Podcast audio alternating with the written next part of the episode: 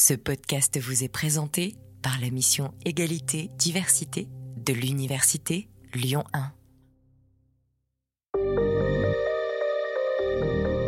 Amphi 25.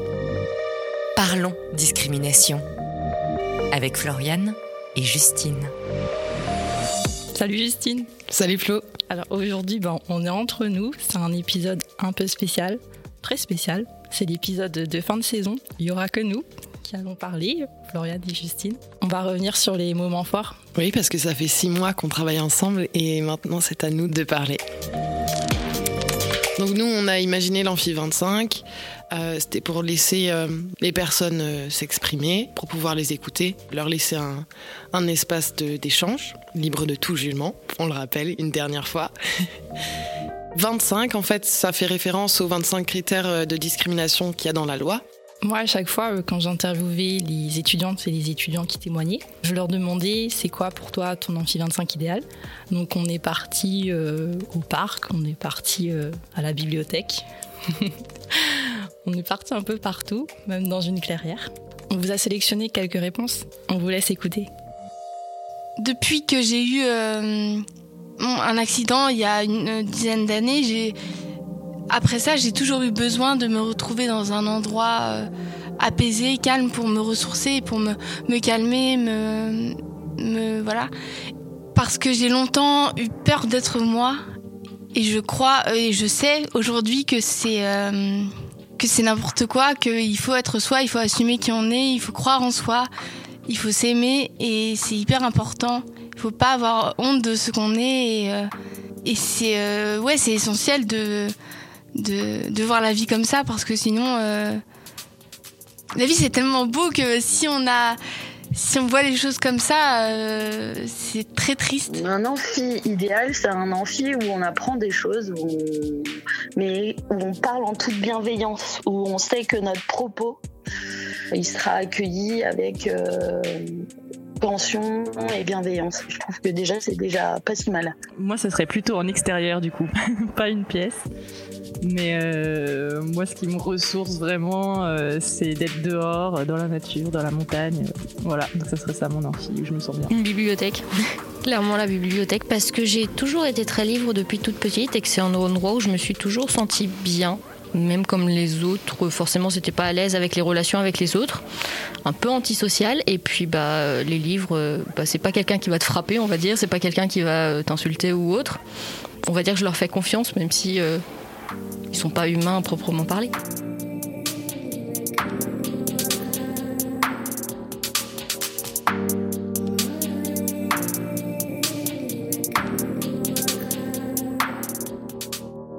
Alors moi, ma première motivation euh, à participer, enfin à faire ce podcast pour la mission Égalité Diversité, ça n'a rien à voir en fait.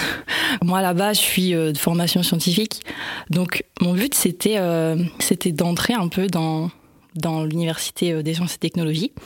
Et, après, voilà, euh, égalité, diversité. euh, Enfin, je pense que par défaut, on veut tous l'égalité euh, quelque part. Enfin, c'est pas forcément entre femmes et hommes, c'est euh, juste l'égalité de, de tout le monde, quoi. Et, et pareil pour la diversité, en fait. Et donc, voilà, je me suis dit, bah, il y a aucun mal à.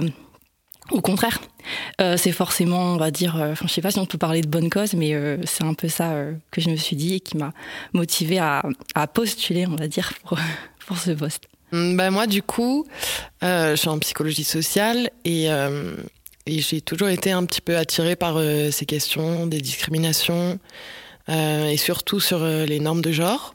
Et euh, donc, je cherchais un stage euh, euh, dans cette branche-là et c'était euh, pas possible autrement. Et j'ai trouvé ça et je me suis dit, allez, euh, c'est ma chance, euh, je vais y aller et, et voilà, parce que c'est hyper important pour moi de, de lutter contre les discriminations, de, euh, de parler de ça, de. Et de. et voilà. Tu commences Salut Ok, je vais commencer. Ouais, je pense que c'est mieux. Donc, nous, on est ici aujourd'hui ensemble, Flo Fli Flo, pour le dernier. pour le dernier épisode.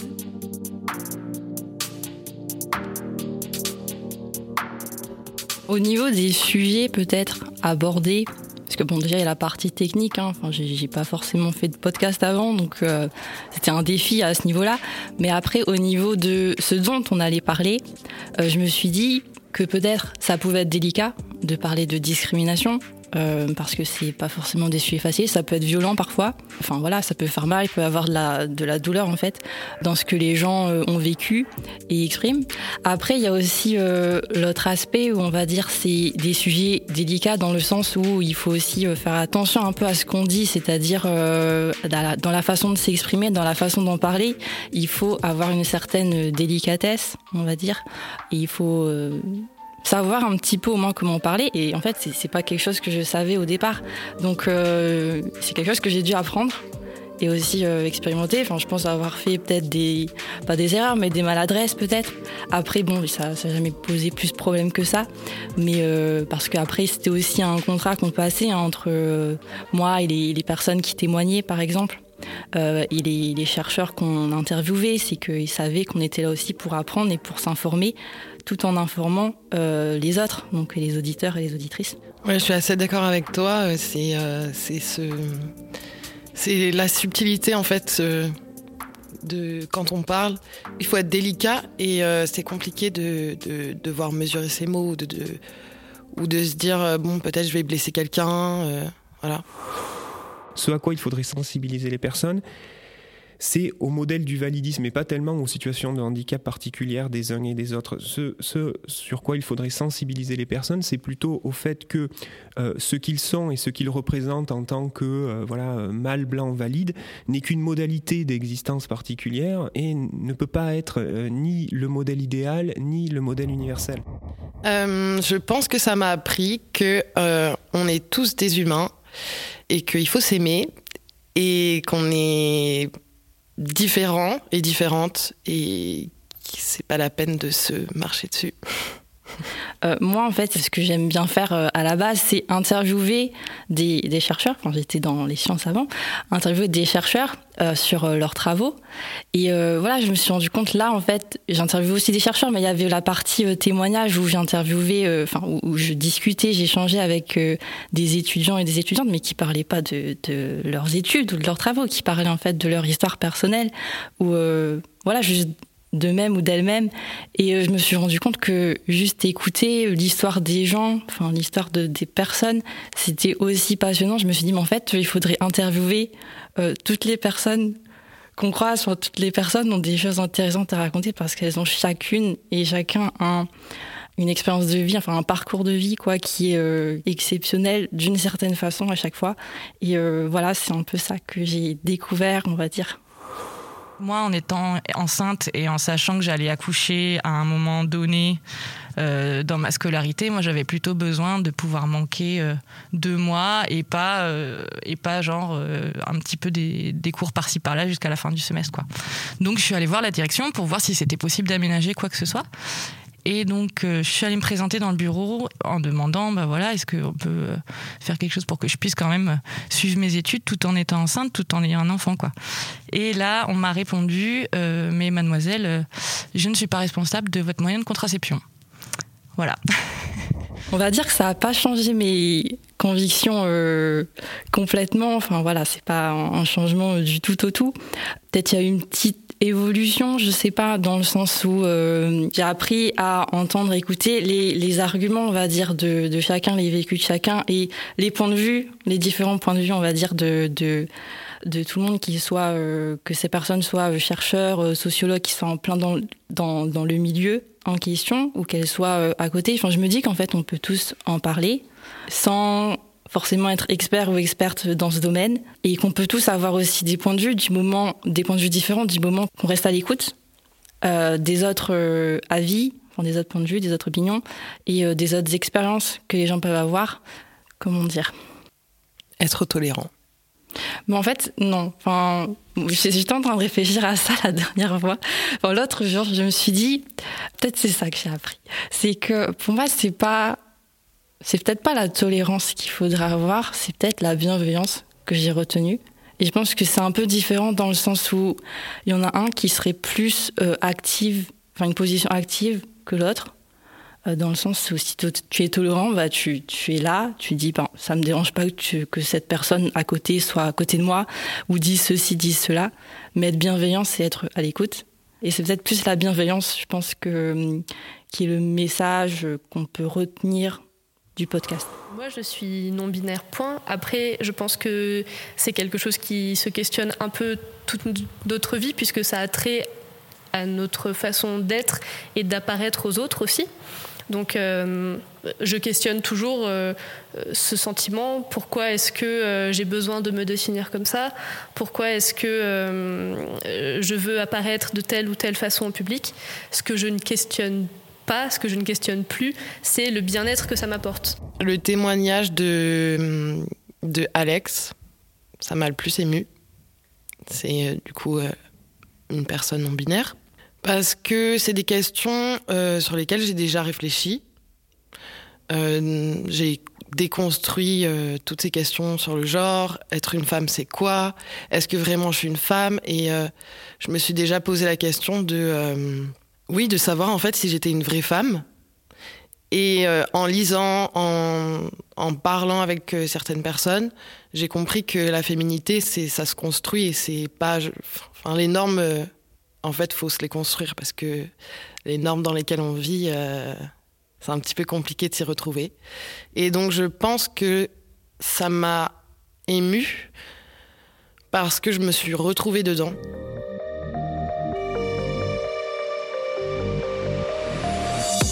Alors moi, en fait, ce qui m'a un peu euh, touchée, on va dire, c'est euh, certaines étudiantes qui, ont pu me dire, par exemple, me parler déjà de leur honte, être concernés par euh, telle ou telle situation qui les ont blessés, on va dire.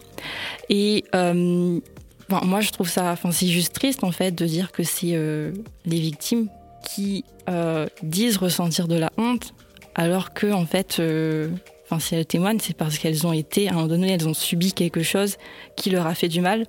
Donc voilà, c'était assez, enfin, assez troublant et en même temps, c'est quelque chose qui revient tout le temps quoi, dans ce genre de, de sujet, de thématiques et de discours. C'est euh, les victimes qui ont honte en fait. Il serait temps que ça change et je pense que c'est un peu l'idée aussi de, de ce podcast en les faisant témoigner, c'est euh, d'entendre ces histoires et de se dire, parfois je posais la question justement, qu'est-ce que tu aimerais dire aux, personnes qui ont pu avoir ces comportements envers toi ou envers euh, d'autres personnes, enfin avoir ce genre de comportement bah, j'espère que peut-être ces personnes auront pu écouter le podcast ou écouteront un jour ce podcast et réfléchiront et se remettront en, question par rapport aux, témoignages euh, qu'ils ont pu entendre. En fait, juste se dire que, euh, que peu importe qui on est, bah, acceptons-nous quoi. C'est facile, il faut juste écouter, ne pas juger et, et se comporter comme on aimerait que, que les autres se comportent avec nous. Je suis grosse. C'est un adjectif qualificatif, comme euh, brune, rousse, grande. Euh. Et c'est marrant, il y a vraiment que quand on utilise pour les humains que c'est mal vu, parce que sinon tu dis une grosse maison, un gros salaire, c'est plutôt positif, mais quelqu'un qui est gros, euh, c'est vraiment extrêmement négatif. J'aime pas ronde, j'aime pas voluptueuse, j'aime pas potelée, j'aime pas. Je suis grosse, voilà. En fait, alors c'était d'ailleurs le dernier témoignage que j'ai fait donc sur la grossophobie. Donc, euh, alors, Céline, qui a témoigné. Alors, à un moment donné, je lui ai demandé, c'était quoi pour elle euh, son image, on va dire, d'un corps euh, normal, d'un corps sain? Bon, c'est pas une question qu'on, c'est pas un passage qu'on a gardé hein, dans, dans l'épisode, mais on était en visio, donc elle me voyait. Elle m'a répondu, c'est toi, par exemple. Ben voilà, dans un sens, tu vois, ça, ça te fait plaisir. Mais dans l'autre, je me suis dit, voilà, on parlait de aussi de la perception de son propre corps et tout ça. On parlait de, je sais pas, de troubles alimentaires. On parlait de de son rapport au corps gros ou au corps. Euh, enfin voilà. Et, je me suis dit, mais moi des fois, bah, je, au cours de ma vie et même aujourd'hui encore, je me dis, mais mon corps, je, je sais pas, des fois je le trouve trop gros. Des fois, je le trouve trop mince. Mais voilà, enfin, moi, pour moi, il n'est pas non plus euh, idéal ou il est pas, euh, je me sens pas plus, enfin, dans un cancer forcément. Disons, enfin, voilà, je trouvais que c'était c'était, on va dire, euh, je sais pas si c'est paradoxal le bon mot, mais voilà, de se dire que pour certains, pour certaines personnes, tel corps peut avoir telle représentation, alors qu'en fait, dans, dans, sa tête, on le, le vit pas comme ça. Et on ne sait pas, en fait, comment les gens vivent leur propre perception de, leur propre corps, en fait. Non, en fait, je me sentais bien plus à l'aise quand on parlait de, de thématiques où je me sentais concernée et que c'était visible. Par exemple, quand on parle de sexisme, je peux me sentir concernée et c'est visible parce que on voit à mon apparence que je suis une femme.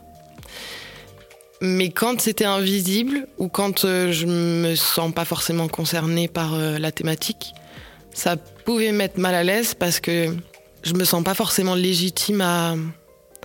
Enfin, je me sentais, parce que je me sens maintenant. Je me sentais pas forcément légitime à, poser des questions ou à en parler. Alors que ben, je pense que ça m'a. Enfin, le podcast m'a appris que euh, je suis légitime à en parler et qu'il faut en parler. Et que c'est important de visibiliser les, toutes ces thématiques, toutes ces personnes qui vivent ça peu importe si on se sent concerné ou pas, parce qu'en fait, on est tous et toutes concernés.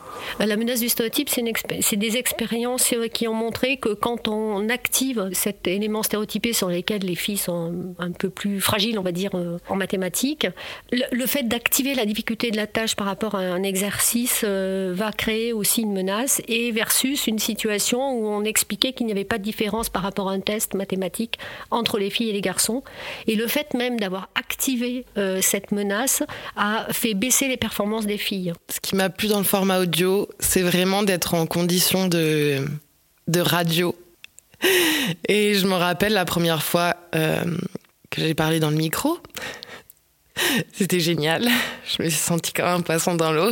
Je me suis dit, ok, peut-être je vais changer de voix.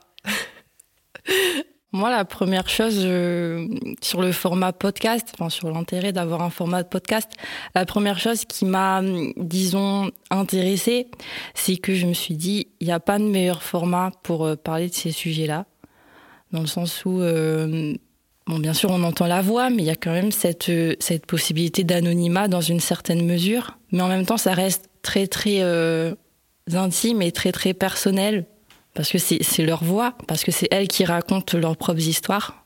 Euh, donc en fait, ça permet un peu ces deux aspects-là et euh, qui a priori pourraient être euh, tout à fait opposés. Enfin, on se dit qu'on pourrait pas avoir le personnel ou l'intime sans avoir la personne directement. Mais au final, en ayant juste sa voix, c'est très fort en fait. Bon, et toi, c'est quoi ton amphi 25 idéal? Euh, Moi, ce serait une salle de cinéma, mais une très grande salle de cinéma. Quand je suis dans une salle de cinéma et que je sais pas, il y a les lumières qui s'éteignent, il y a le film qui commence, j'ai l'impression que euh, on est un peu dans en dehors du monde. Voilà, que le temps s'arrête et pendant euh, deux heures, trois heures, il n'y a plus que l'instant présent qui existe. Et toi, Justine? Moi, je pense que ça ressemblerait un petit peu à à l'Amphi 25 qui est idéal de Romain, l'homme trans qui a témoigné dans notre podcast. Euh, en fait, lui, il parlait d'un safe place avec juste euh, des personnes euh, safe et je pense que c'est ça.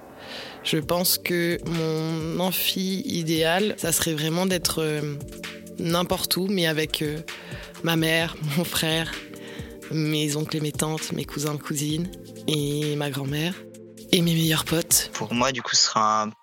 genre qu'importe le lieu, euh, je pense que le plus important c'est d'être entouré par des personnes qui, euh, je pense, sont safe pour moi, c'est-à-dire un minimum au courant des problématiques euh, que regroupe la transidentité, au moins. Et euh, oui, des groupes queer ou LGBT de manière générale. Mon livre de chevet en ce moment, je dirais que euh, c'est euh, à travers de euh, Virginie Despentes. C'est mon autrice préférée. Et qu'est-ce que ça raconte? Bah, C'est plein de, petits, de petites histoires. De, petites histoires de, femmes, de, leur vie, de leur vécu. Ça peut parler de la prostitution, comme ça peut parler du corps, en fait. C'était hyper prenant. Bon, alors moi, en ce moment, je lis un livre, comme je l'ai dit, hein, je suis de formation scientifique. En fait, je suis tombée par hasard sur ce livre-là qui s'appelle Femmes, vulgarisation et pratique des sciences au siècle des Lumières. Euh, les femmes, enfin les femmes scientifiques, il y a ce problème, hein, ça s'appelle euh, l'effet Mathilda, où les femmes qui euh, sont chercheuses, enfin les femmes scientifiques, les savantes qui a pu y avoir à l'époque et jusqu'à maintenant en fait, même si elles ont inventé ou découvert des choses, elles ont été un peu laissées à côté de l'histoire des sciences, dans le sens où l'histoire des sciences, elle est un peu écrite par et avec des, chercheurs et des scientifiques hommes. Euh, donc voilà, ça m'a intriguée. Et, euh, et voilà, c'est pour ça que je lis ce livre.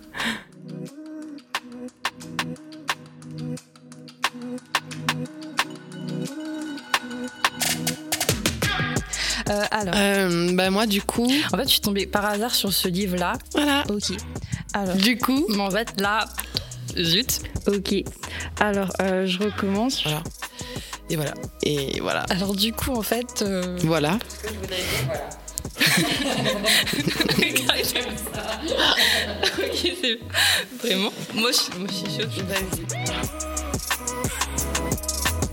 Alors du coup, en fait, on arrive à la fin de cet épisode et de la saison.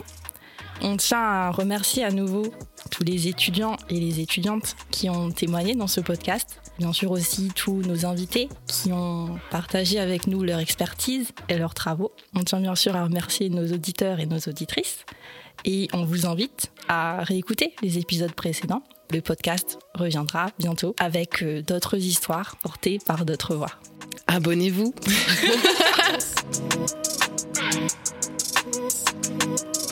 Florian et moi, on, s'en va, mais on laisse notre place à, d'autres personnes qui vont venir euh, aussi parler de discrimination et qui vont porter le, combat à bout de bras, comme nous, on a essayé de le faire. Et en attendant, vous pouvez aussi contacter l'équipe à l'adresse podcast.amphi25.univ-lyon1.fr.